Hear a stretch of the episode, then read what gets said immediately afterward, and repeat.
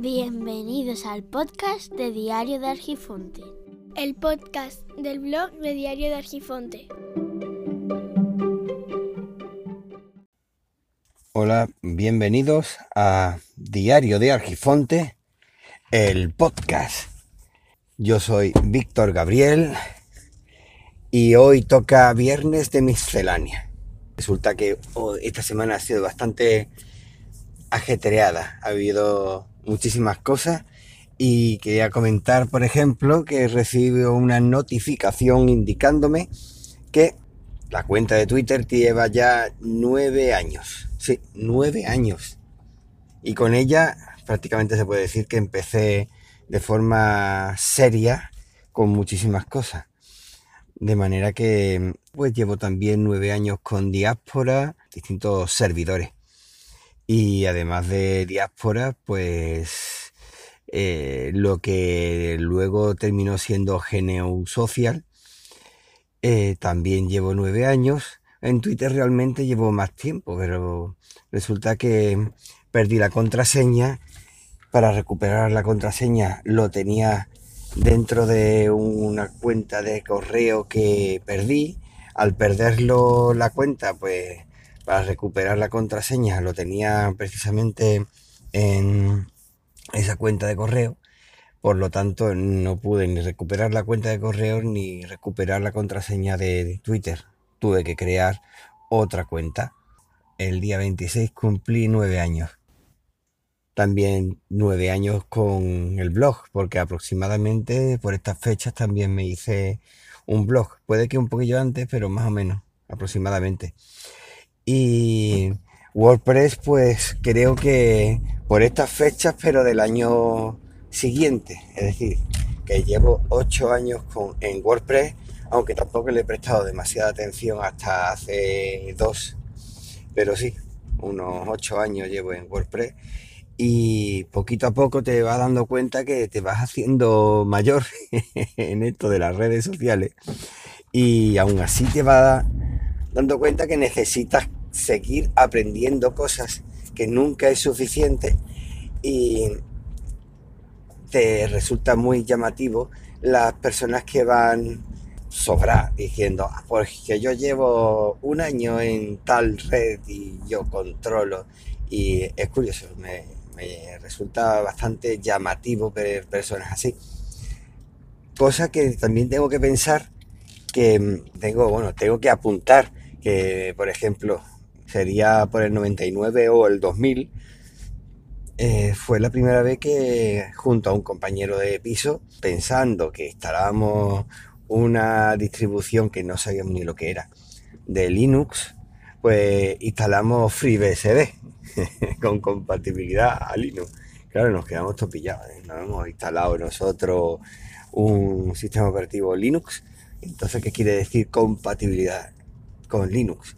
Y claro, ahí te, poquito a poco te vas dando cuenta de que no, que has instalado FreeBSD y tal como lo instalas lo quitas porque no entiendes ni, ni una cosa ni otra, ni, ni te terminas de enterar de nada. Y claro, en ese momento teníamos internet, pero no teníamos la, las soluciones y la comunidad de apoyo que existe ahora. Pocos meses después nos dio por probar eh, Mandrake y eso sí tenía ese pingüinito, no tenía el demonio de, de FreeBSD. Más o menos vas aprendiendo y te vas dando cuenta cómo va pasando el tiempo.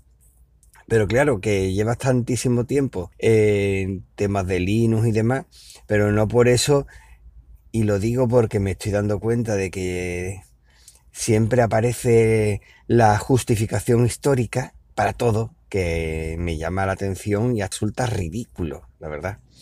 Es decir, bueno, pues tú no tienes ni idea porque yo llevo más tiempo que tú. Bueno, pues yo conozco personas que en Linux llevan, no sé, cinco años quizás, y son verdaderos expertos, gente con una capacidad de aprender el sistema operativo y buscar soluciones de una manera que te quedas alucinado y para mí todo el respeto del mundo y no se me ocurre a mí decirle a esa persona que sepa más que yo o no. Nunca eso de yo que llevo tanto tiempo, tú que me vas a enseñar a mí. Bueno, pues como se suele decir, o desde chico he aprendido esa expresión que hasta de un tonto se aprende. Aunque sea simplemente para aprender que te sirva como un espejo y te das cuenta tú de que tú eres el tonto y consideras tonto a la otra persona.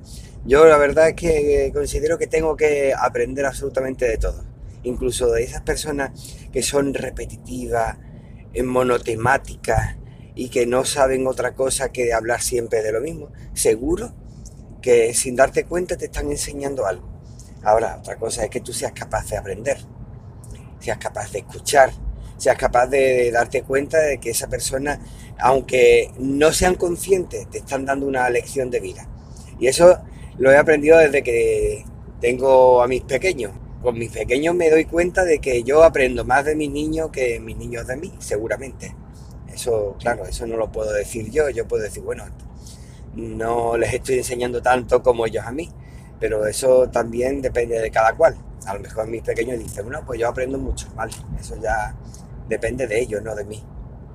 Pero la verdad es que con sus comportamientos, con su eh, forma de entender las cosas, de sus expresiones, de cómo se expresan, de muchísimas cosas, considero que todo el mundo tendría que ser padre, porque necesitaría esos baños de humildad que te hacen los niños en muchas ocasiones. Pero otras veces dices, bueno, es que te encuentras con padres que terminan comportándose peor que los niños. Y padres que son los niños los que les están educando a los padres en la humildad, en el respeto al prójimo, cuando resulta que debería de ser al revés. Debería de ser el padre el que le está mostrando con un comportamiento más sabio por la vida que han tenido a cómo tienen que actuar. Pero bueno, es curioso, es que es muy curioso, no solamente aprender de tus niños, sino del entorno, de, cómo estos niños con otros niños actúan, cómo se comportan. Es una lección de vida a diario. Y hace falta también tener humildad. Y para aprender hace falta humildad. Y veo que no hay mucha humildad. Porque, y vuelvo otra vez a comentar, como resulta que muchos padres mm, piensan que han nacido antes, y a eso me refiero con enlazar con lo que decía, como han nacido antes, ¿qué me vas a enseñar tú a mí? Pues precisamente eso. Eh, la capacidad de todas las personas de aprender incluso de gente que en teoría no sabe. No sabe, pero resulta que te, te da una lección de vida que te puedes caer de espalda. Por lo tanto, creo que hace falta humildad y serenidad, no ir con esa soberbia que para soberbia ya hay mucho, mucho gallito por la vida. Y en ocasiones me hace pensar que en las redes sociales, igual que ahora dicen que Instagram va, va a eliminar o ocultar los me gusta, mejor dicho, ocultarlo, pues creo que de la misma forma debería de ocultarse, no hablo de Instagram, de cualquier red social, eh, debería de ocultarse el número de seguidores, porque de esa manera reduciría los egos de muchísimas personas, porque al final dicen, bueno, yo soy, tú no eres nadie, tú te consideras alguien porque tienes 10.000 o tienes 5.000 seguidores pero ¿quién eres? Hay mucha gente que sigue uno al otro porque tiene mucha cantidad de gente y otros porque le gusta el contenido. Es verdad que dice, bueno, algo habrá hecho para, para merecer que lo sigan. ¿sí? También están los que compran seguidores, los que compran me gusta, los que compran interacciones y te queda vamos, te quedas pensando y dices, es muy triste este comportamiento, pero bueno, es el que hay y es lo que tenemos. Dice, bueno, esta persona, ¿qué aporta? Bueno, a mí a lo mejor no me aporta nada, pero a otras personas sí le aportan, pero realmente crean, crean contenido o lo que hacen es copiar o toman información de otras personas y la retocan para decir que es suya. O sea, usurpan la información. Si hubiera alguna forma, como parece que están trabajando, en tomar esa información y esa información tener una huella de agua, un sello, y con ella, eh, si tú quieres con un simple clic saber quién ha creado esa información, pues seguramente muchos dejarían de seguir a, más de uno que lo que hace simplemente es copiar. Capturan una información, lo que sea, y, se hacen con ella. Bueno, eh, eso es lo primero. Voy a hablar de más temas, como por ejemplo ya he hablado de, de la antigüedad y de la necesidad de humildad para poder aprender. Y hay más temas que van a ir a continuación. No te vayas, espérate un momento y después de la publicidad continuamos.